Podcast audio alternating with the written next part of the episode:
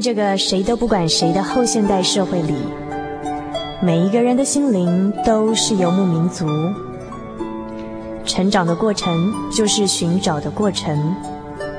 每一颗漂泊的心灵，其实都在寻找生命的绿洲。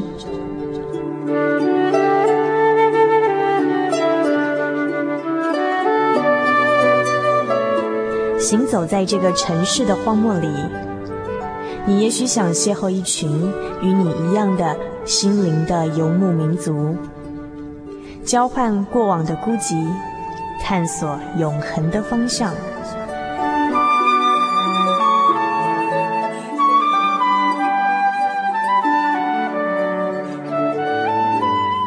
心灵的游牧民族由财团法人真耶稣教会制作。欢迎收听。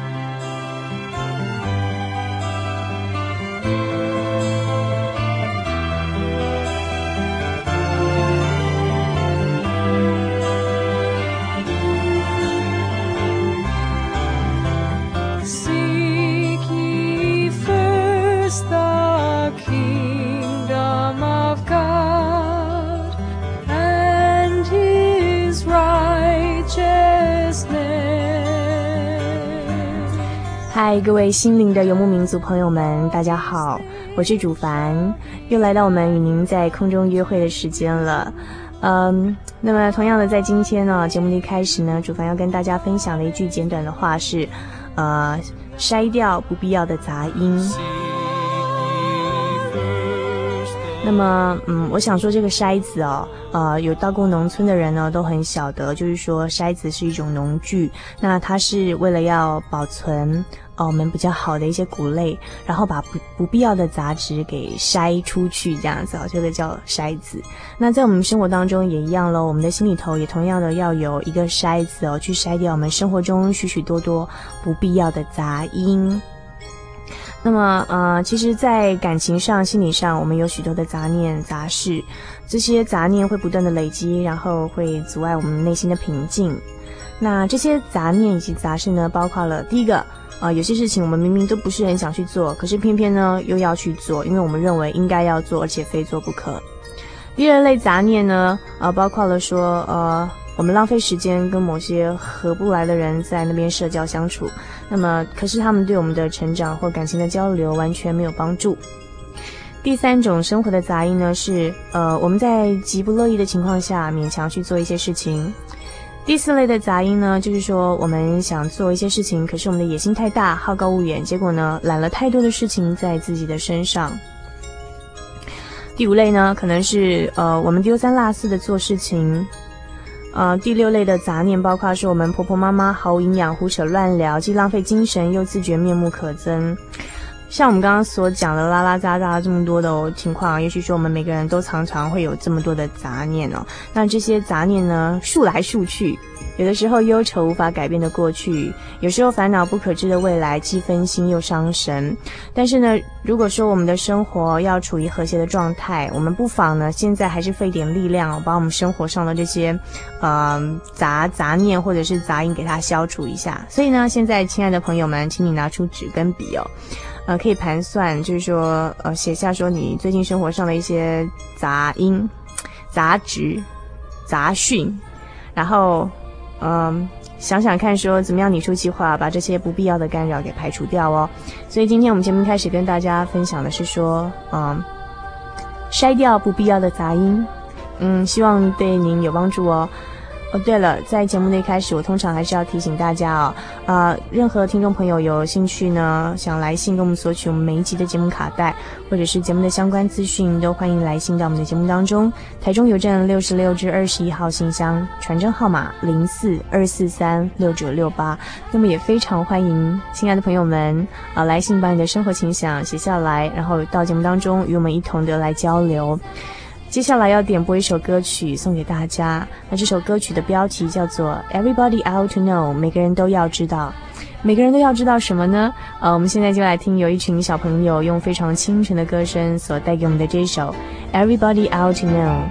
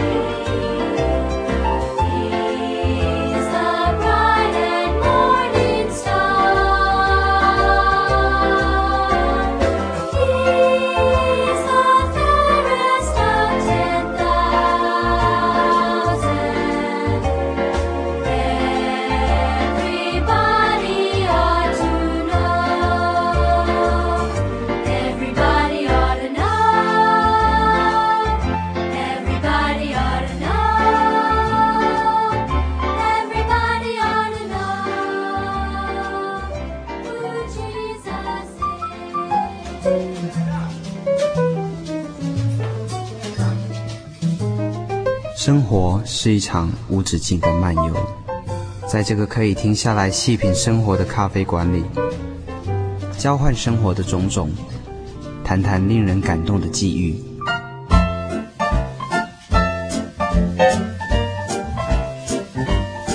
让我们一起展开心与灵的对话。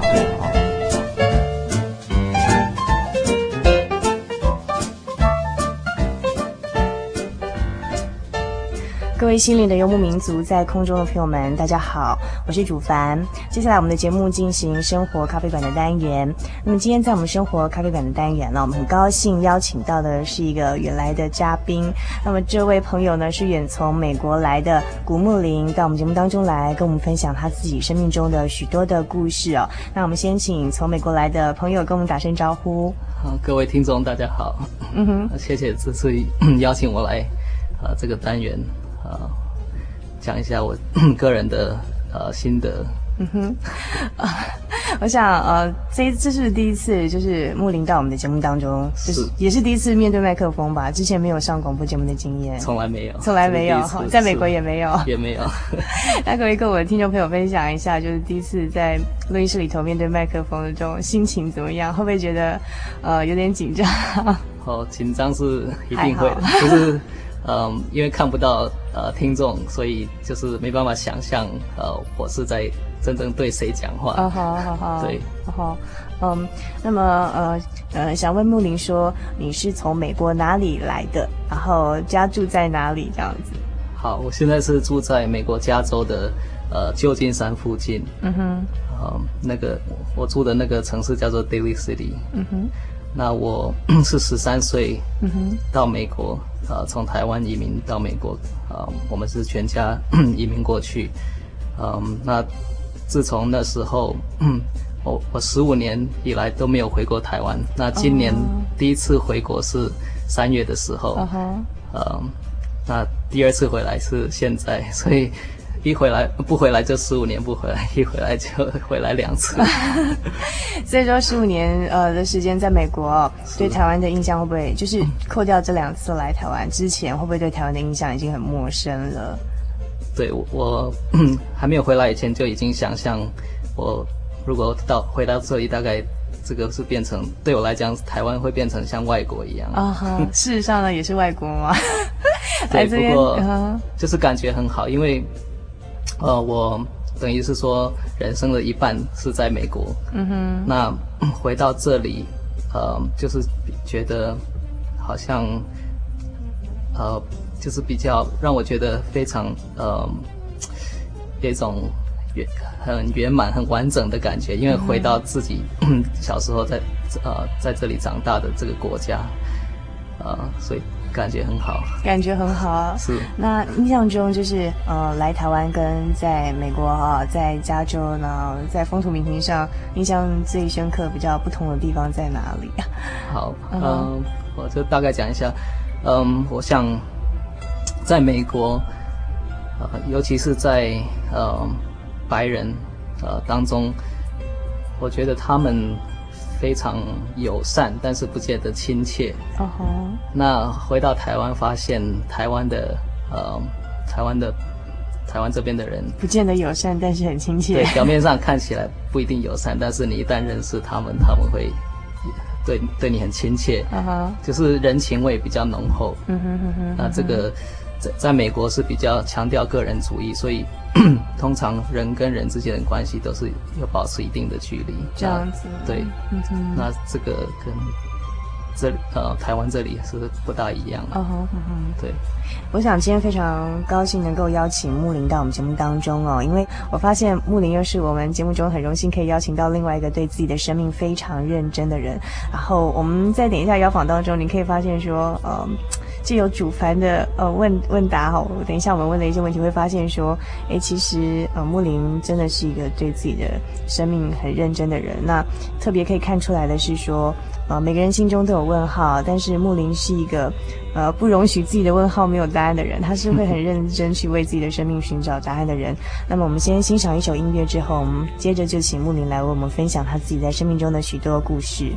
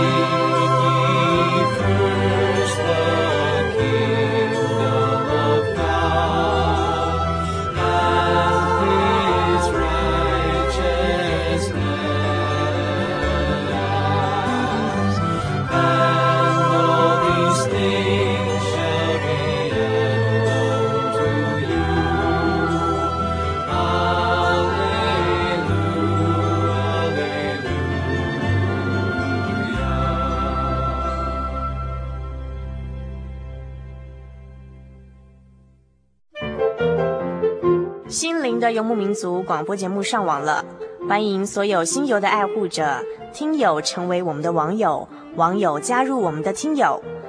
网络上的地址是 avcenter 点 seed 点 net 点 tw 斜线 tjs，再重复一次 avcenter 点 seed 点 net 点 tw 斜线 tjs。线上立即可收听，请赶快跟我们在网络上快乐相见哦。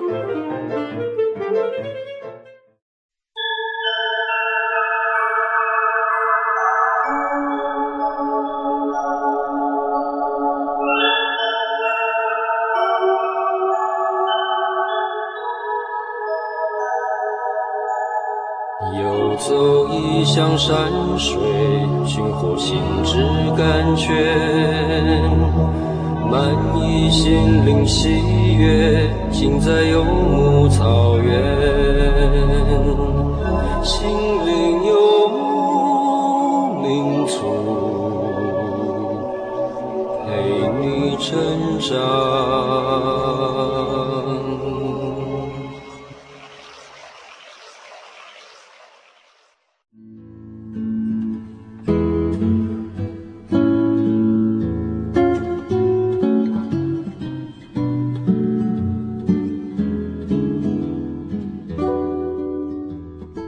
现在收听的是《心灵的游牧民族》，我是主凡。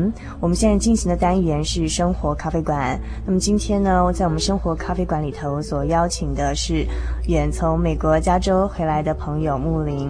那呃，木林刚才已经给我们简单的介绍了，就是说在台湾还有在美国一些他觉得很不同的一个地方哦。那呃，让我们觉得说一个诠释蛮好的地方是，呃，木林觉得美国的人呢很友善，但是不见得亲切。那么台湾的人呢很亲呃。不见得友善，但是很亲切哦。呃，那呃，我想哦，呃，接下来要要跟呃，请木林来跟我们分享，就是说你自己成长的一个经验。然后，那我们知道说穆林他从小就是一个基督徒，然后是在一个基督化的家庭长大，父母也是吧？还是是自己是第几几代的信徒呢？呃，如果以我母亲这边来讲，我是第三代；嗯、那以我父亲这边，我是第二代。哦，好好好，对。那么就是呃。通常啦，就是说我们会发现一个现象，就是说，也许说，呃，从出生就可能出生在一个基督教的家庭里头的一个呃小孩子来讲哦，那可能在成长的过程中，因为好像信仰的生活对他来说是很习以为常、很自然而然的事情，但是可能到了更长大的时候，会遇到一些冲击，然后会开始去怀疑这份信仰，甚至去质疑自己的人生。那我想，嗯，木林也是这样的一个状况，所以他今天会跟我们分享一些他自己后来在大学时代，甚至毕业之后出去外面工作，到社会上之后，哎，从很多的生活上，然后在职场上，然后在学业上的一些体会，然后对生命有了不一样的一些转变跟看法。那我们先从比较年轻的木林的那个年代开始回带回忆起哦，就是木林跟我们提过说，呃。就是以前是个比较计划型的人，就是可能在高中时候十八岁的时候，就会为自己的将来计划好了哈，将来要做什么？可不可以现在跟我们回忆一下，就是十八岁那时候你为自己你的人生计划表是是怎么样的一个蓝图？可以现在回忆一下，还记得吗？好的，嗯，其实我在高中的时候就已经很确定我将来要走什么路啊、嗯。那我本来呃本来对艺术方面非常有兴趣，不过在呃中国人的观念里面，艺术家呃就是没有饭吃。那那呃，如果说要做像呃 电机或者是电脑方面的呃这个机会，工作机会就很多，而且前途非常好。那变成说我这个艺术，如果说要能够拿到饭碗的话，呃，最靠近的是。建筑、建筑设计，嗯、所以我就想说，建筑设计大概是我应该走的路。嗯、那我在高中的时候就已经想好说，我读大学四年，二二十二岁的时候毕业，然后二十四岁拿到硕士，出来做事两年，然后 考到执照，啊，自己开公司，所以都已经打算的很好。嗯哼，对。那事实上怎么样呢？等一下可以分享一下啊。那我想刚才木林所提到的一个状况跟台湾蛮像的，就是说，呃，好像就是有些科系会比较热门，比如说走电机啊，或是走电脑方面。那哦，在台湾我认识一些朋友也是这样子，因为他们对艺术很有兴趣的一些男孩子哦，然后又觉得很怕学艺术以后会出来没饭吃，所以他们就决定在这两者之间选择一个平衡点，就是去念建筑。那显然木木林也是这这众多人数中的其中之一，有选择去念建筑的。呃，那嗯，我知道说木林在大学呃在高中的时候成绩一定很好，因为我知道你大学念的是呃加州有名的名校。你自己跟我们介绍一下说，你上大学之后的一些不同不同的地方。好，呃，其实当时我申请学校只申请一间，呃，并不是因为我很有自信，而是因为嗯。只想念那个学校吗？还是因为在在我家附近只有那个学校有建筑系，那其他的学校，呃，申请的时间比这个学校还晚。嗯。所以，嗯，当时我只申请呃，就是加州伯克莱大学这一间。嗯、那我填通常就是当时很多学员呃学生，就是我们的同学，他们呃选科系的时候都不知道要选什么。嗯。但是我就很有自信的就填建筑系。所以，嗯，别人就就是对我的感觉就是我很有自信，而且知道自己要做什么。做什么对，嗯，对，就差不多这样。所以说，在那个时候，就是十八岁那年，你你在不管是自己对自己的印象，还是别人对自己的印象，都是知道自己将来是要做什么的人，对不对？对。那后来上了大学之后，有没有什么样不不一样的地方？有没有产生若干的冲击？嗯，对。呃，许多方面的冲击。第一个就是学业方面，因为在呃高中的时候成绩算是全校第数一数二，但是到了大学以后才发现，呃，世界上你不是最聪明的人，因为在你旁边都有非常优秀、非常聪明的同学。嗯、呃，那就发现其实 学问这个东西不是说，呃，你自。呃，就说这个学学问是没有止境的。嗯、那，呃，当你学的越多，越发现自己的不足。嗯、所以我在大学学到，我想第一个功课就是认识自己，并不是你自己想象的这么好。嗯哼，自己不是自己想象这么可以掌握自己的前途，或是掌握你正在呃进行的课业或什么。是可以这么讲。那这个时候是不是开始会去思考一些嗯？譬如说，对人生未来的看法会有点不同。比如说，以前你会计划好，就是说，哎，将来要走什么样的路。那这个时候心境上有什么转变？那我会比较好奇的一点就是说，呃，因为从小是基督徒，那信仰是不是也在这个时候扮演了怎么样的一个作用？对，嗯，像我刚才讲的，就是遇到这方面的挫折，就开始发现，嗯，像你讲的，不是，呃，人生不是自己能够掌握的。有时候你计划虽然相当好，而且知道你要做什么。但是，事实并不并不一定是照你所计划的。那另外一件事，呃，就是等于说我生命中的转变是对我个人的信仰。嗯、因为小时候在教会长大，跟父母一起去教会，就是有一种呃，变成呃上教会是一种例行公事。那当时我们参加幼年班的时候，圣经知识也是，因为从小读圣经，所以都是算可以说是蛮懂圣经，蛮知道，蛮懂圣经。那但是在大学才发现，呃，其实在等于是说走出温室到真正的世界里面，因为我所读那去那所大学，他们的呃，等于是说非常开放。那我。在上课的时候也好，或者是认识的朋友当中也好，就发现，啊、呃，在你家庭以外有这么多不同的思想，有不同的理论，有不同的信仰，那我就开始怀疑我自己的信仰到底是不是呃正确的，或者是说我只是跟着父母信，呃，相信耶稣，还是我。自己追求来得到呃这这这个信仰，那当时呃就是听到很多不同对像道德观念的的问题，因为各每个人都对呃都有不同道的道德标准，呃，或者是说，呃，很多人都认为说道德标准是你自己去决定的，并没有一个绝对的标准。嗯哼，那我就开始想说，难难道是这样吗？如果是这样的话，为什么我一定要就是跟着我父母，呃，来呃追就是来去教会，或者是在这个信仰等一直持续下去？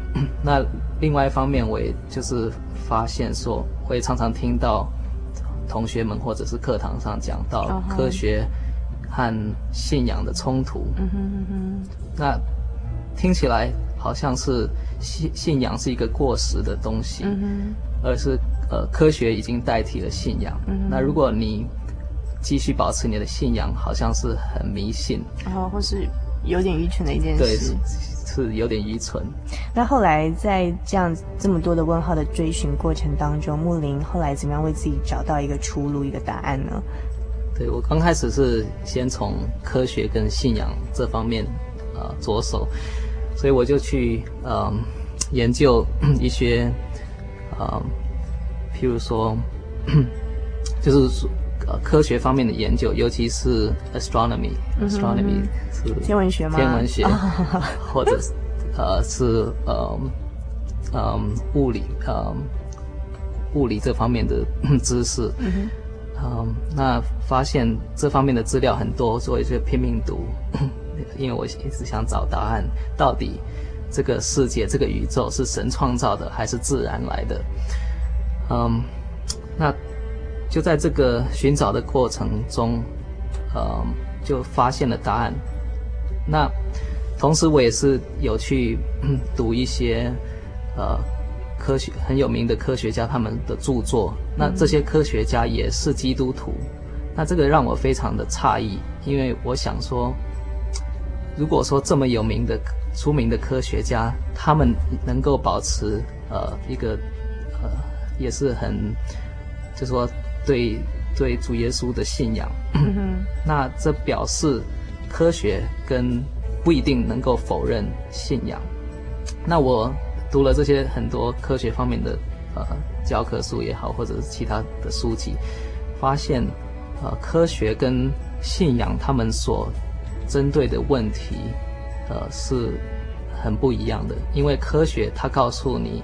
这个宇宙的运作是怎么样？它可以让你观察许多事情，就是物质方面的事情。但是，嗯，科学并不能解决一些人生很重要的问题，譬如说人到底从哪里来，嗯，或者是说，譬啊，譬如说科学，很多科学家都相信宇宙是大爆炸所产生的，但是科学家并不能告诉你大爆炸是怎么开始的。那这个就变成说信仰的问题，呃，不过这个很多很多科学的方面的呃事情，我没办法一一的解释。嗯。但是不过我的结论就是说，呃，你如果要真正找到人生的意义，科学没有办法，给你解答。嗯。譬如说，呃，科学可以告诉你你的身体的功能在哪里，但是科学并不能告诉你怎么让你心灵得到满足。嗯。所以，嗯，就是这样的发现才，就是说至少稳定下来，信仰必须要去，呃，个人建立，啊，必须要去呃追求个人的信仰。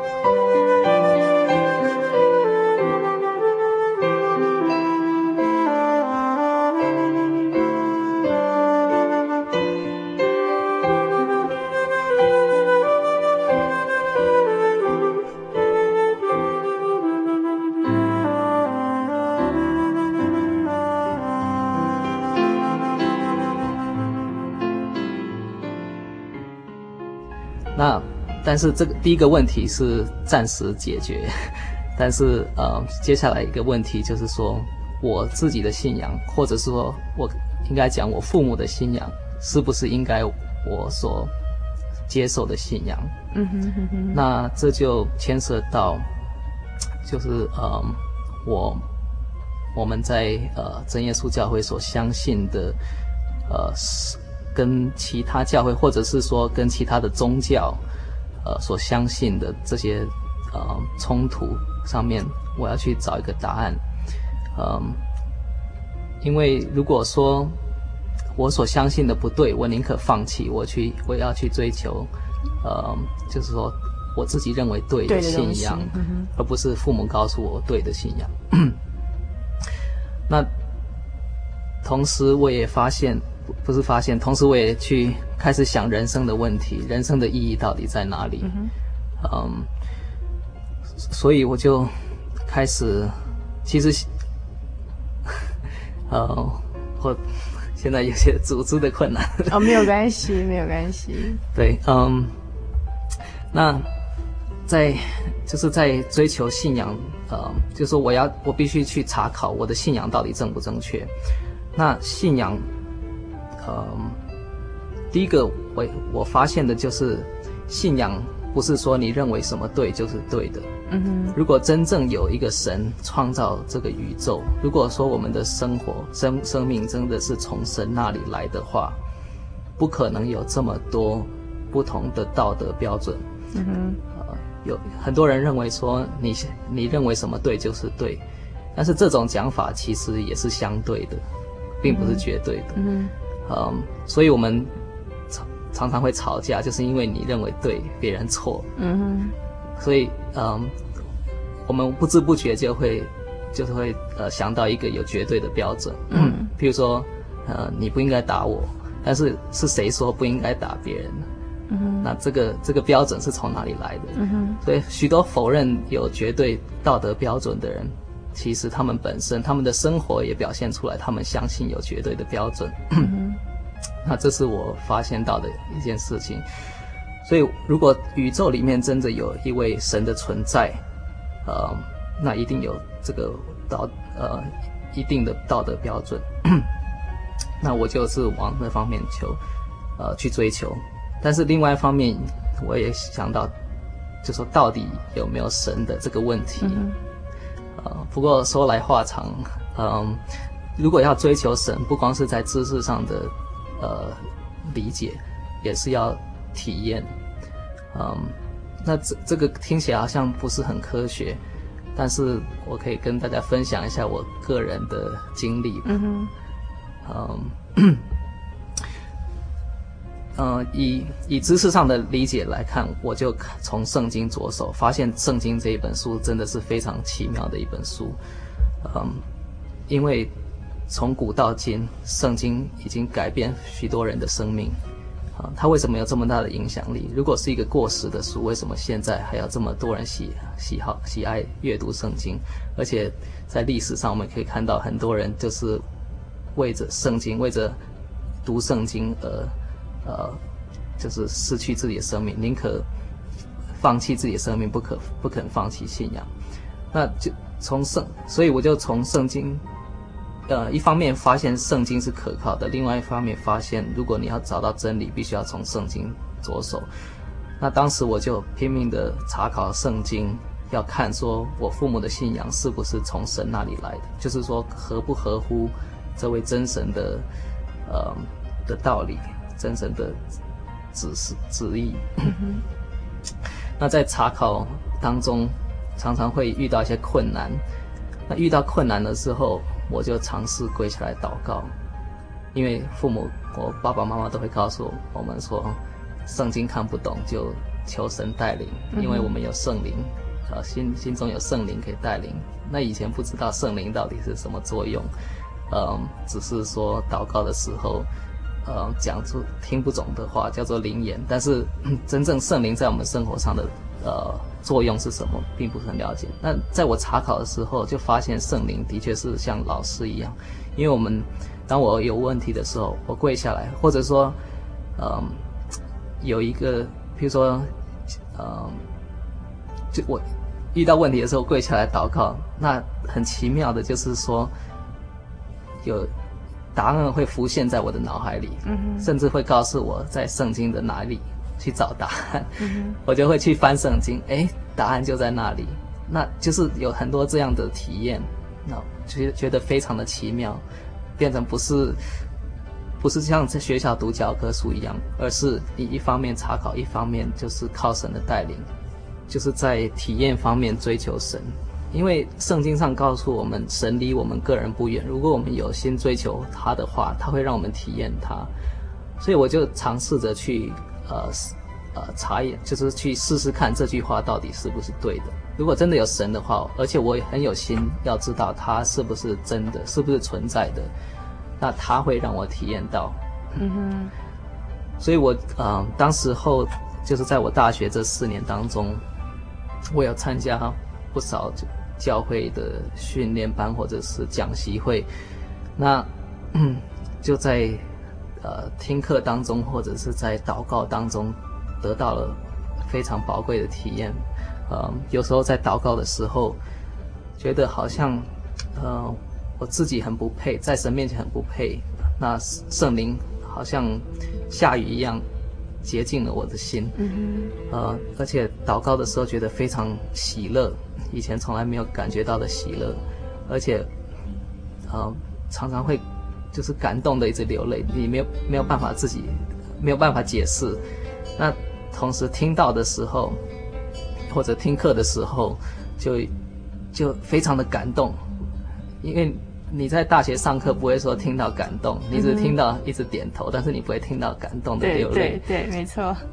我就一直一直流泪，不知道为什么。那 我就是在大学这四年当中，其实不止大学的时候，就是呃毕业也常常会有这个感觉，嗯、就是那时候非常非常爱哭，常常就是祷告的时候，或者是听到呃。听到或者是听着，对，就非常感动。那这个不是你用知识能够去解释的东西。嗯，那还有很多其他呃，就是祷告方面的体验。譬如说，我第一次参加讲习会结束以后，我回家，呃，那自己就是开始建立祷告的生活，呃，就做长时间的祷告。那我一回家，第一次祷告的时候，就开始唱灵歌。那这个灵歌就是说，你在祷告时候，神会感动你啊、唱出一个很美妙的呃的调子呃音乐啊。那这个不是你自己编出来，我自己也很吓了一跳，为什么会会我自己会 会会编曲？那就是那同样，而且是同样的同样的曲子唱的，同样赞美，同样的一个诗一个事，我从来没有听过的一首。这个我们是叫做灵歌嘛，我这是第一次体验。那我这唱了两次，我就知道这个不是我自己想出来的，而是真的是神给我的一个体验。那就是有很多像这样这样子在信仰上的体验，慢慢让我觉得我与神越来越亲近。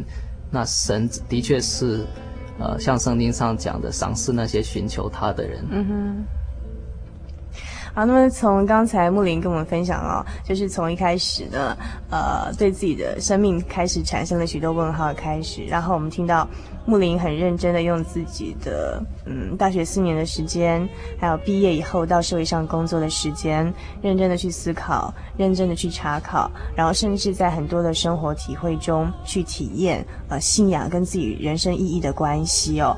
那接下来呢，我们要来欣赏一首音乐，这首音乐是由木林点播送给我们所有的游牧民族朋友的一首歌曲。那我想我们先请木林告诉我们这首歌曲的标题之后。呢我们在欣赏这段音乐之后，我们再回来请木林为我们介绍里面的歌词。这首歌叫做“呃、uh,，His eye is on the sparrow”，就是他的眼睛，就是神的眼睛也看顾麻雀。好，那我们现在就来欣赏这首由木林点播给我们大家的 “His eye is on the sparrow”。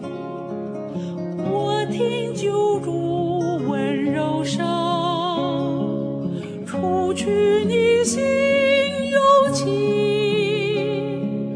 安息主怀去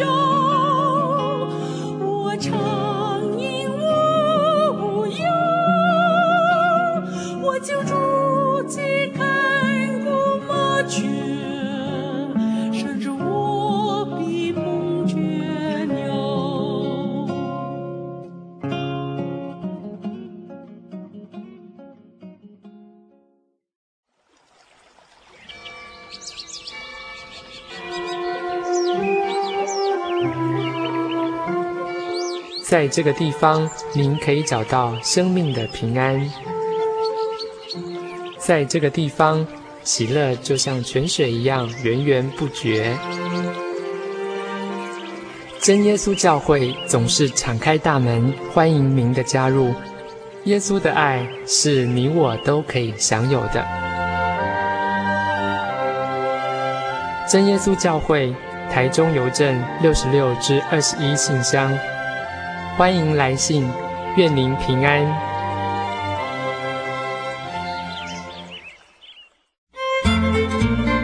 心灵的游牧民族，北部人人电台 FM 九八点九，中部大千广播电台 FM 九九点一，花莲调频广播电台 FM 一零七点七。以上三地在每星期天晚上九点到十点钟播出。高屏地区港都电台 FM 九八点三，在每星期天的凌晨零点到一点钟播出。嘉义地区的朋友们，请收听 FM 九五点四生辉广播电台，在每星期天晚上的十点到十二点钟播出。欢迎各地的朋友们每周准时瞄准我们在各地的频道以及时段，与我们在空中交流。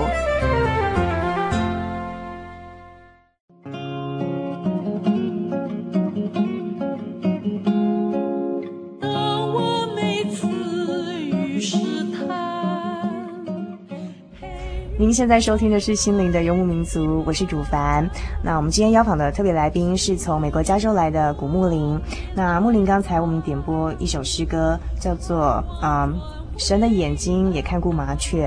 那可不可以告诉我们说，为什么木林非常的喜欢这首诗歌？是不是说有没有哪一次的经验，因为这首诗歌也感动了你？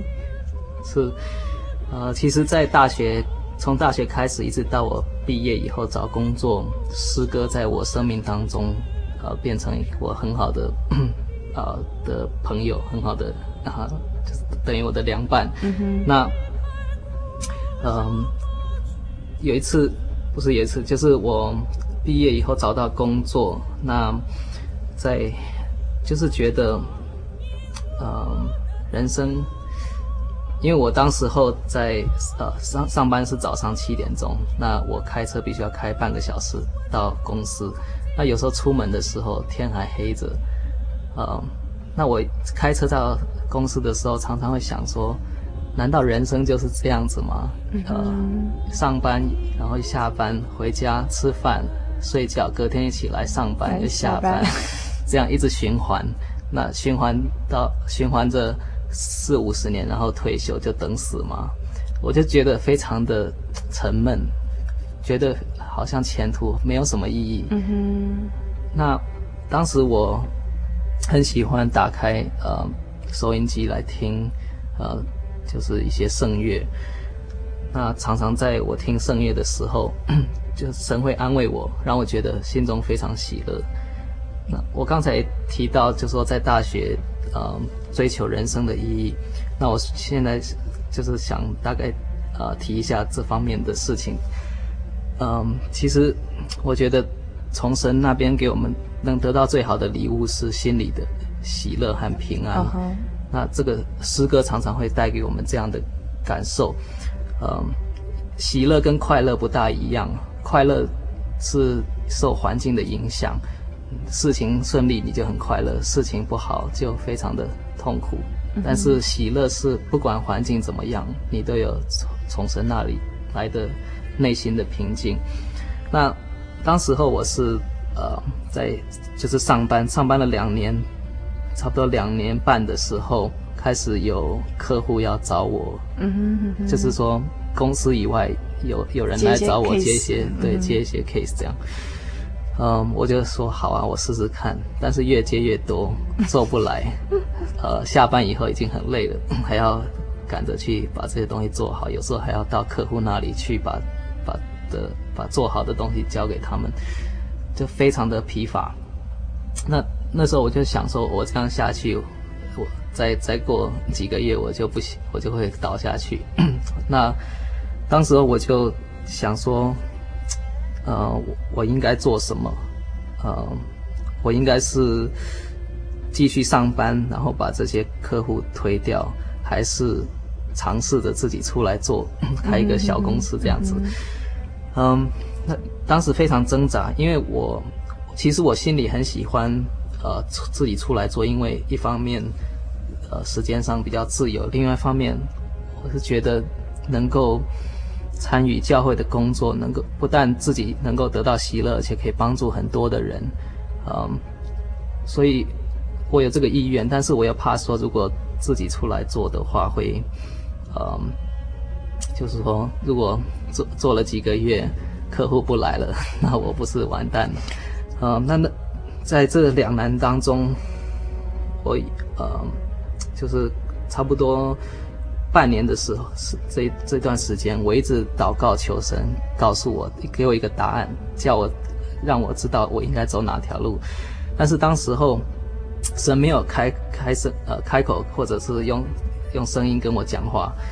那我，嗯、呃，我理智上已经知道我应该要我应该要自己出来做，因为客户已经够了。嗯哼。但是心里还是很担心。那那时候。呃，我已经决定要把工作辞掉了，但是在那一天，工作辞掉，准备要辞掉那一天，我还在考虑我是不是要辞掉。所以其实还是没有把握，对不对？非常的没有把握，对未来还是觉得很很恐慌吧？我想。对，嗯哼。那很奇妙的一件事就发生了，在我吃饭的时候，我通常吃饭是自己跑到外面，坐在车子里面吃饭，嗯、吃。那那时候吃中饭的时候，我就打开收音机，就是呃，就听到我们我们刚才跟大家分享这首诗歌，呃，神的眼睛也看顾麻雀。嗯哼。呃，那尤其是唱到副歌的时候，他说我 我歌唱，因为我很喜喜乐；我歌唱，因为我很自由。啊、呃，他的眼照顾麻雀，我知道他更会照顾我。当我听到这个时候，我眼泪马上掉下来，因为我当时的感觉就是神在跟我讲话，借着这个诗歌跟我讲话。因为神告诉我说：“你既然知道是对的事，你就去做，你不要怕说将来的生活会遇到问题。你嗯，因为神既然看过麻雀，他一定会看过你。那所以，因为有这样的交托的。”呃，我们就就可以喜乐，就可以觉得非常的自由，嗯、呃，也不会为将来来困惑。那当时我已经得到答案了，对我来讲很清楚的答案，我就去跟老板讲说我要辞掉工作。嗯、呃，那感谢神，就是在呃开始自己做一呃之后。神一直带领，生活上没有问题，反而收入比以前好很多。嗯，那当然最重要不是收入啦，就是说除了自己的工作方面可以帮助教会的很多工作啊。那因为我们中国人都讲说助人为快快乐之本嘛，其实这个跟圣经的道理都是一致的。当我们能够牺牲自己一点点时间，一点点的。呃、的享乐去帮助别人，你会，你会得到呃生命中很多很大的满足。那我也想分享的就是说，在我们人生当中，最重要的不是你决定要走哪条路，或者是说，譬如说你要选什么科系，或者是要找什么样的工作，最重要的是你是不是走在神呃的道路。所谓神的道路，就是说在神看来对的事情。当你每天的决定是做神认为对的事情，你就是走在神的道路。那当你有这个对的意愿，啊、你做下来的决定是合乎神的旨意。嗯，这样你你就不必去担心未来要发生什么事，或者是未来要做什么，你就一步一步走下去。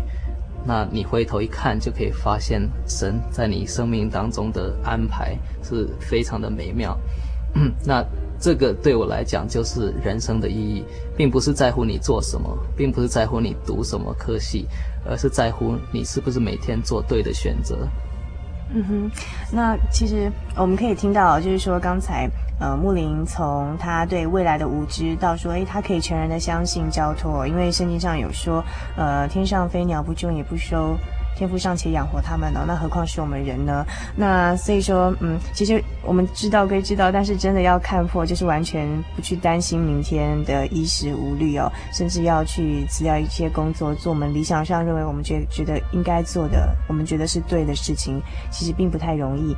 那我们也可以从前后的这个访谈当中发现说，嗯，木林在呃十八岁那年，譬如说可能是会对未来啊、做一个呃一个完美的这个。规划的一个蓝图，但是到现在就是不同的是说，因为一个信仰的更新，然后呃最重要的并不是说我们的未来会如何，而是说我们知道我们的未来是掌握在谁的手里。那有一首歌哦是这样子的，就是这、是木林刚才介绍给我们的，这、是在我们呃进录音室之前的呃这个简短的一些谈话过程当中哦，啊木林还勉励主凡说。有一首歌叫做《谁管着明天》，就是谁掌管明天。那歌词的内容叫怎么讲呢？嗯，我想是 I know who holds tomorrow。嗯哼，就说我们虽然不知道明天，但是我们知道谁掌管明天。这个是整个诗的一个中心的、嗯、的的信息。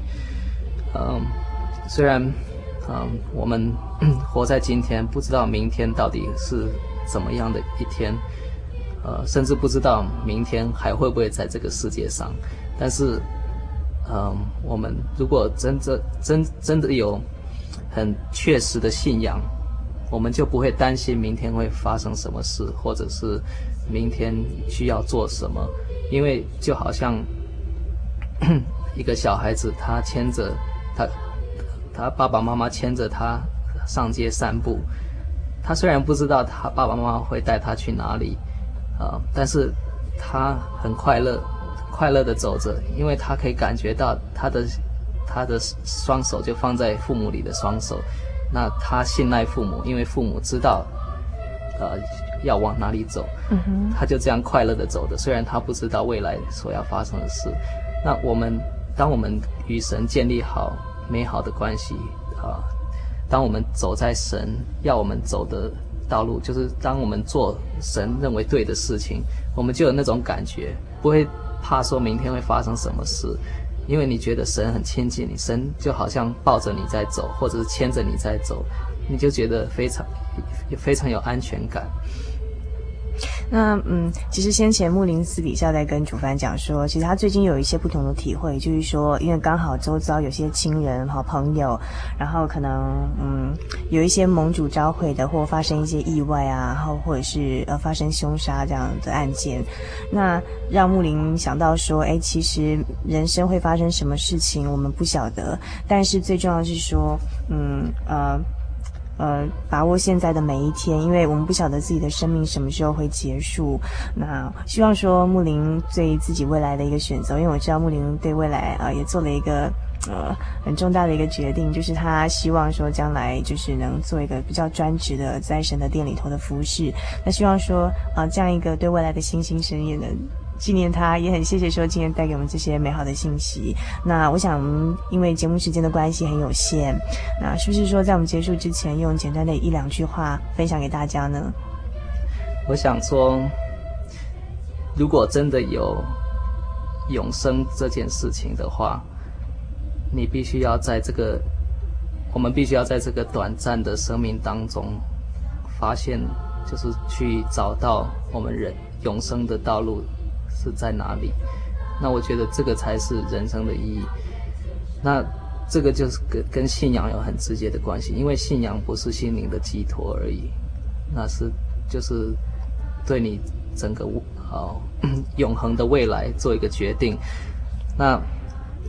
这个决定就是看你每一天所做的决定是不是照神的话去做，啊，如果是的话，如果你跟神相信主耶稣基督，如果能够接受他，呃的，就是照着他的道理去行的话，你不管是哪一天离开这世界，你当你回头看的时候，每一天都就是你你会发现你的。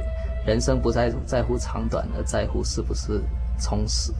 这时候在灵命上的充实。嗯哼哼哼，好，那今天非常谢谢木林。那我们接下来就来欣赏这首《我是谁掌管明天》，I know who holds tomorrow。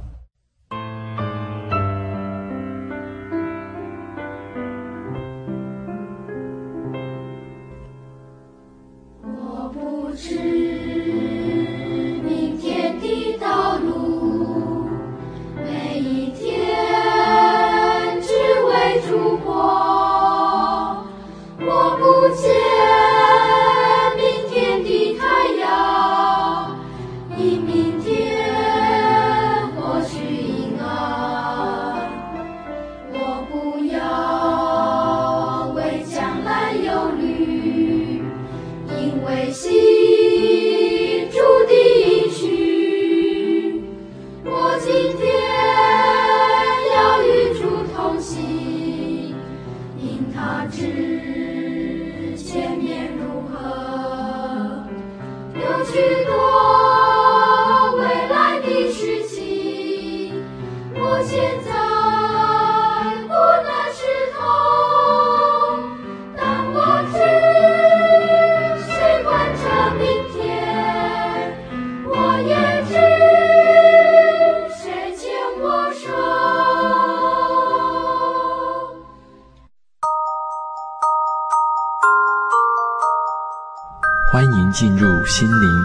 音乐盒的世界。我的恩典够你用，因为我的能力是在人的软弱上显得完全。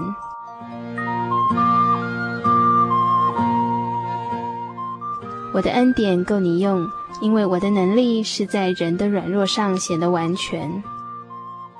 这一节经节是出自圣经新约哥林多后书十二章第九节。意思是说，越在我们心痛苦、绝望的时候，神的恩典及爱在此显明。他肩负我们行过死荫幽谷，当试炼攻击你，神要你知道，我们的软弱需要他的刚强，我们的平安由他为我们征战。您是不是整夜忧愁呢？您是不是软弱得不着力量呢？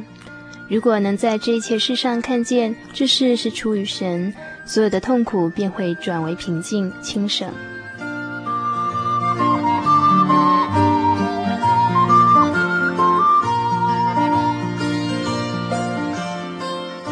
以上心灵音乐盒由财团法人真耶稣教会提供。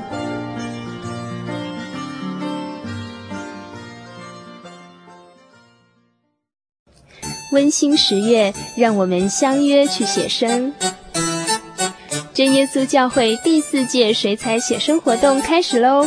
在十月四号星期天上午十点到下午三点，在台中市南屯区丰乐公园，分幼稚园组、国小组以及国中组，欢迎爱画画的小朋友、大朋友一起和我们度过一个快乐的星期天。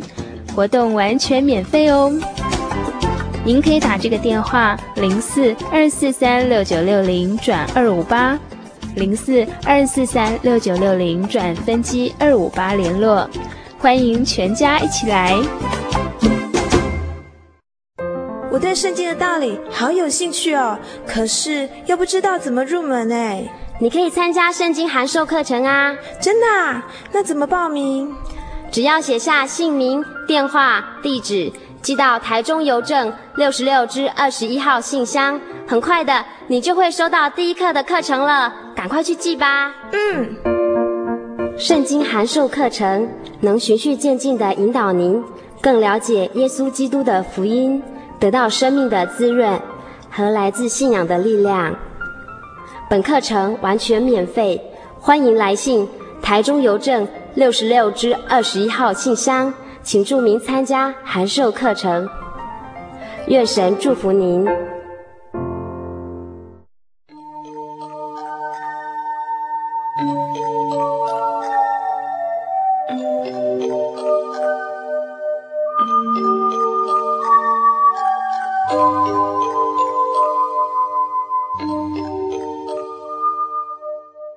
亲爱的朋友们，时间真的过得很快。眼看着一个礼拜才一个小时的心灵的游牧民族这个节目呢，就要接近尾声了。欢迎来信跟我们分享您的故事，也欢迎来信跟我们索取我们的节目卡带。台中邮政六十六至二十一号信箱，传真号码零四二四三六九六八。愿您平安，祝您今晚有个好梦。